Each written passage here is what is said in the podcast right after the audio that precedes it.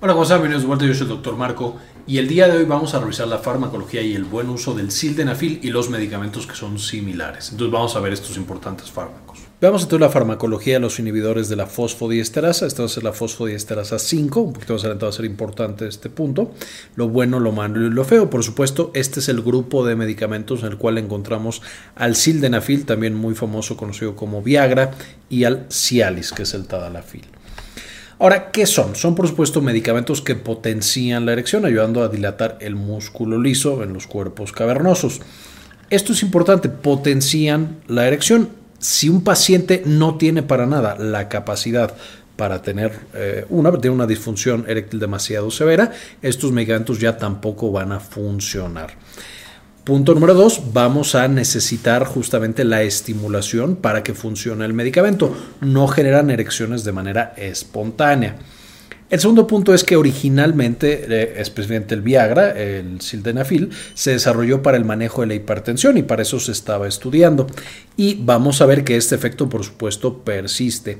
No es tan importante y por eso ya no se utiliza como antihipertensivo en la mayoría de las situaciones. Al final voy a comentar un, punto de, un par de puntos curiosos pero puede potenciar el efecto antihipertensivo o el efecto hipotensor, es decir, bajar la presión arterial de un paciente que está tomando medicamentos para bajar la presión arterial, haciéndolos potencialmente un poquito más riesgosos. Ahora, al ser medicamentos también ya con algún tiempo, algunas interacciones medicamentosas pueden ser complicadas, especialmente esto de las enzimas hepáticas, que es frecuente para muchos fármacos, aquí también se va a presentar y lo vamos a mencionar más adelante. Y finalmente lo que menciona, no son curativos, pero pueden ayudar el manejo de la disfunción. Es decir, el tomarlo no quita la disfunción, sin embargo, cuando yo ya tengo disfunción, pueden ayudarme a lograr una erección por más tiempo y de mejor calidad eh, el utilizar este tipo de fármacos. Entonces, ¿cómo funcionan? Básicamente cuando tenemos la estimulación, por supuesto, nuestros nervios se van a estimular y van a llegar especialmente al sistema nervioso autónomo al tejido que queremos estimular. Y entonces, por supuesto, vamos a tener que el sistema nervioso autónomo secreta neurotransmisores, especialmente acetilcolina y óxido nítrico, que llegan al músculo liso, eh, justamente que queremos dilatar, van a favorecer la activación de la guanilato ciclasa, que se produzca GTP, y luego GMP cíclico. Entonces, este GMP cíclico lleva a que se relaje el músculo liso a través de diferentes mecanismos y a que tengamos la erección. Lo importante es, si tenemos GMP cíclico, tenemos una erección. Cuando ya se acabó el proceso, por supuesto queremos quitar este proceso. Entonces este GMP cíclico va a ser destruido a través de la fosfodiesterasa 5, que es la versión específica de este tejido que nosotros tenemos. Esencialmente, lo que va a hacer el sildenafil y todos los inhibidores de la fosfodiesterasa, especialmente la fosfodiesterasa 5, es que bloquean esta enzima y por lo tanto el GMP cíclico dura más tiempo y podemos tener más fácilmente una erección y que ésta dure por más tiempo. A pesar de que la fosfodiesterasa 5 es principalmente se encuentra en el tejido, por supuesto, del pene, vamos a tenerlo en otros vasos sanguíneos y es por esto que puede favorecer que se abran los vasos sanguíneos de otras partes del cuerpo, que baje la presión arterial y que tengamos algunos de los eventos adversos que se asocian con este grupo de fármacos. También importante mencionar que si este nervio no está funcionando, por supuesto, aunque inhibamos esta enzima, no se acumula el GMP cíclico y entonces el medicamento no funciona. Es decir, no todos los pacientes van a tener una respuesta al sildenafil y a todo este grupo de fármacos tan importantes. De la misma manera, si el músculo o el eh, músculo liso o el vaso sanguíneo están severamente afectados, tampoco vamos a tener una respuesta. Es decir, no cura y no todos los pacientes van a responder a la terapia con este tipo de fármacos. ¿Cuáles son entonces las indicaciones? Por supuesto, la indicación es disfunción eréctil, es la única aprobada. Sin embargo, y lo vamos a ver casi al final, estos fármacos y ya unos más nuevos y más específicos de la fosfodiesterasa 4, que está en los vasos sanguíneos del pulmón, van a usarse también para algunas patologías de los vasos sanguíneos pulmonares, específicamente hipertensión arterial pulmonar y EPOC, que es enfermedad pulmonar obstructiva crónica. Entonces, unas más, aunque no se usan tanto para eso, no son tan buenos, sí en algunas ocasiones se llega a utilizar para abrir los vasos sanguíneos, específicamente del pulmón. Y por supuesto, el mecanismo de acción es el mismo. Inhibe la enzima y entonces se acumula el GMP cíclico. Ahora, ¿cuáles son los eventos adversos? Como está generando esta vasodilatación, pues puede causar dolor de cabeza, rubefacción, que es que el paciente se pone rojo, evidentemente, eh, ardor, especialmente ardor eh, estomacal, congestión nasal y alteraciones visuales. ¿Por qué? Porque el GMP cíclico también tiene otros efectos en otros órganos del cuerpo, incluso el ojo. Vamos a encontrar dolores musculares, se puede encontrar hipotensión y mareo porque abrió demasiado los vasos sanguíneos. Esto especialmente cuando lo combinamos con otros medicamentos que abran vasos sanguíneos o que bajen la presión arterial. Y como pueden notar son medicamentos relativamente seguros. No hay tanto problema eh, en cuanto a eventos adversos severos que lleguen a presentar. Evidentemente una hipotensión sí puede ser muy severa si no se maneja de manera adecuada, pero no son eventos adversos tan malos, digamos, como otros fármacos que hemos revisado previamente y eso los hace populares, seguros eh, y muy utilizados. Ahora, ¿con qué no debemos combinarlos? Evidentemente, punto número uno, con otros medicamentos que dilaten directamente vasos sanguíneos. Aquí tenemos principalmente los nitratos. Y aquí se podrán empezar a imaginar una complicación importante. Los pacientes que tienen, por ejemplo, infartos en el corazón, que tienen angina, que tienen ya enfermedades cardíacas importantes, pues no pueden, usan nitratos, por supuesto, la nitroglicerina, por ejemplo, y entonces es complicado que nosotros usemos este tipo de fármacos.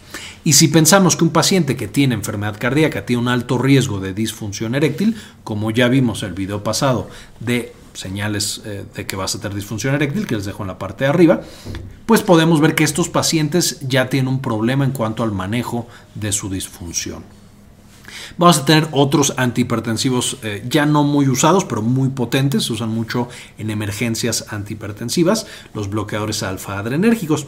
Y aquí el gran problema es un paciente hipertenso que tiene una emergencia, que consumió uno de estos medicamentos, sildenafil, tadalafil, etc. Eh, no está eh, exactamente bien delimitado cuándo ya podemos usar con seguridad estos bloqueadores alfa-adrenérgicos, de nuevo asumiendo que el paciente, por ejemplo, tuvo una em, crisis hipertensiva. Ahora, el segundo problema que tenemos con los alfa-adrenérgicos es, por supuesto, los pacientes que lo utilizan para una próstata muy grande, una hiperplasia prostática, por ejemplo, el parazosin. En este caso también es complicado combinarlos porque pueden causar hipotensión severa y esta hipotensión ser peligrosa para nuestros pacientes, especialmente pensando que los problemas de próstata y las intervenciones de próstata también tiene un riesgo alto de generar disfunción eréctil. Ahí podemos ver cómo también es una combinación mm, problemática en el sentido de que el paciente que lo necesita puede que no pueda tomar el sildenafil de manera segura por las otras complicaciones o los otros fármacos que toma. Entonces aquí bloqueos alfa-adrenérgicos también incluimos medicamentos para la próstata. Ahora, otros antihipertensivos, por supuesto, exactamente pasa lo mismo. Si tomamos cualquier antihipertensivo más sildenafil, el riesgo de hipotensión es más alto.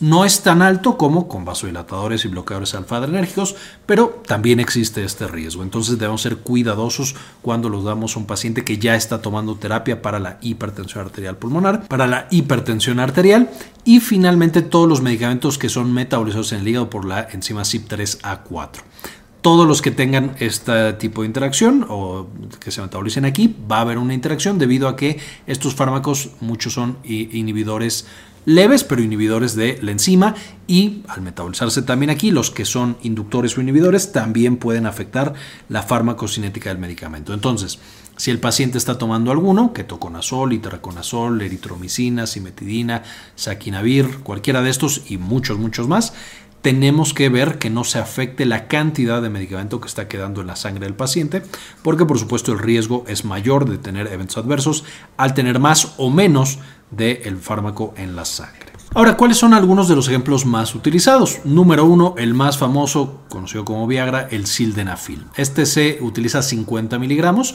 Esto, por supuesto, es la dosis habitual. Se, se administra 30 a 60 minutos antes de la actividad y la dosis máxima es de 100 miligramos. Para los pacientes que no responden a 50, se puede, con por supuesto mucha supervisión, subir a 100 miligramos y ver ahí eh, cuál es la respuesta del paciente. Después tenemos el tadalafil, este son 5 miligramos, 30 a 30 minutos a 36 horas por la, eh, el periodo de vida más largo de este fármaco. Se puede administrar, como vemos, incluso muchas horas antes de la actividad y sigue teniendo un efecto favorable. Y de nuevo podemos escalar la dosis hasta 20 miligramos. También el tadalafil tiene la ventaja de que es el único que no se altera por consumir con alimentos especialmente ricos en grasas. Todos los demás, si se administra con alimentos o cerca de los alimentos, eh, pueden no absorberse y tener un menor efecto. Entonces, la recomendación es todos los demás, sildenafil, vardenafil y avanafil, administrarse por lo menos una hora antes o dos horas después de los alimentos. El Bardenafil se administra 10 miligramos 30 a 60 minutos antes de la actividad y puede eh, usarse hasta 20 miligramos, es el único que tiene presentación sublingual. Y el Avanafil, que en la mayoría de los países no hay, se puede usar 100 miligramos 15 a 30 minutos antes de la actividad y este puede ir hasta 200 miligramos y también tiene una presentación cómoda de 50 miligramos para pacientes en los cuales 100 fue una dosis bastante eh, elevada y les generó eventos adversos. Ahora, algunas recomendaciones finales, por supuesto, requieren de estimulación para funcionar, no de manera espontánea, van a generar una erección. Tardan de 30 a 60 minutos en ejercer su efecto, pero ya que tenemos el efecto, ya que tenemos el medicamento, puede durar más de 12 horas en la mayoría de los fármacos y como veíamos en el tadalafil, hasta 36 horas todavía tenemos efecto del fármaco. Los iones de la fosfodiesterasa 5, como sildenafil, y de la fosfodiesterasa 4, como mencionaba, son usados eh, los cuatro son los más específicos, son los correctos, digamos, pero en algunos casos usa también estos eh, inhibidores de fosfodiesterasa 5 para el manejo de la hipertensión arterial pulmonar en EPOC o primaria. Puede causar priapismo, que por supuesto es una erección de más de 6 horas. Esto es algo peligroso debido a que cuando nosotros tenemos una erección no está llegando oxígeno, glucosa y sangre al resto del tejido y puede llegar a causar necrosis, daño permanente eh, al miembro y por supuesto ahora sí una pérdida completa de la función o incluso del de, eh, miembro completo. Entonces, si aparece este preapismo, hay que acudir a urgencias inmediatamente y de hecho la terapia es administración de adrenalina para cerrar los vasos sanguíneos y forzar a que ya no exista esta erección. Desde tener una erección de 4 horas ya, ya, puede empezar a ser dolorosa y dañar el tejido. Más de 6 horas ya es extremadamente dolorosa y genera daño muy importante y básicamente permanente. Y como mencionaba también, el consumo con alimentos ricos en grasa disminuye su absorción. Alimentos en general, pero especialmente ricos en grasa. El único que se salva es el tadalafil y por eso muchas veces es el fármaco que ahora se prefiere. Y esta es la información del día de hoy. Por supuesto, este video se lo dedico a algunos de nuestros miembros. Eh, eh, la doctora Susana Vidal, Rosaura Murillo, doctor Fermín Valenzuela, Pablo Antonio, Matías Hernández, Gli53, Luis Ernesto Peraza, Leonor Pávez Cabezas, Cindy Magaña Bobadilla, Gustavo Francioli, Gilberto Argueta, Javier Mejía, Hernán Gustavo, Sandy Oliva, Enrique Segarra, doctora Milis, Saúl Reyes, Delia González, Mike Angelo y Simón Canales. Muchas gracias por el apoyo que nos brindan mes con mes y permitirnos compartir este contenido con todos los demás. Les dejo también, por supuesto, las referencias para que estudien más de estos medicamentos que son tan importantes. Muy bien, con esto fue todo por el día de hoy. Espero les gustara, le entendieran y ya sepamos usar al sildenafil y todos los otros de esta familia de medicamentos de una manera correcta con nuestros pacientes. Con esto terminamos y como siempre, ayúdenos a cambiar el mundo. Compartan la información. Este video es en parte posible gracias a nuestra tienda en línea Synapsis Store en synapsistore.com, donde ahora además de encontrar los productos que ya conocían, como nuestros libros originales, por ejemplo Farmagrafía del Dolor y las presentaciones con las que hacemos los videos para el canal, también van a encontrar algunos servicios como consultoría para tesis, estadística, editorial y de algún otro tipo. Finalmente, dentro de las presentaciones, por supuesto, van a encontrar las de los principales videos que ya conocen. Eh, nuestro libro de del dolor y algunas otras cosas que les podrían interesar.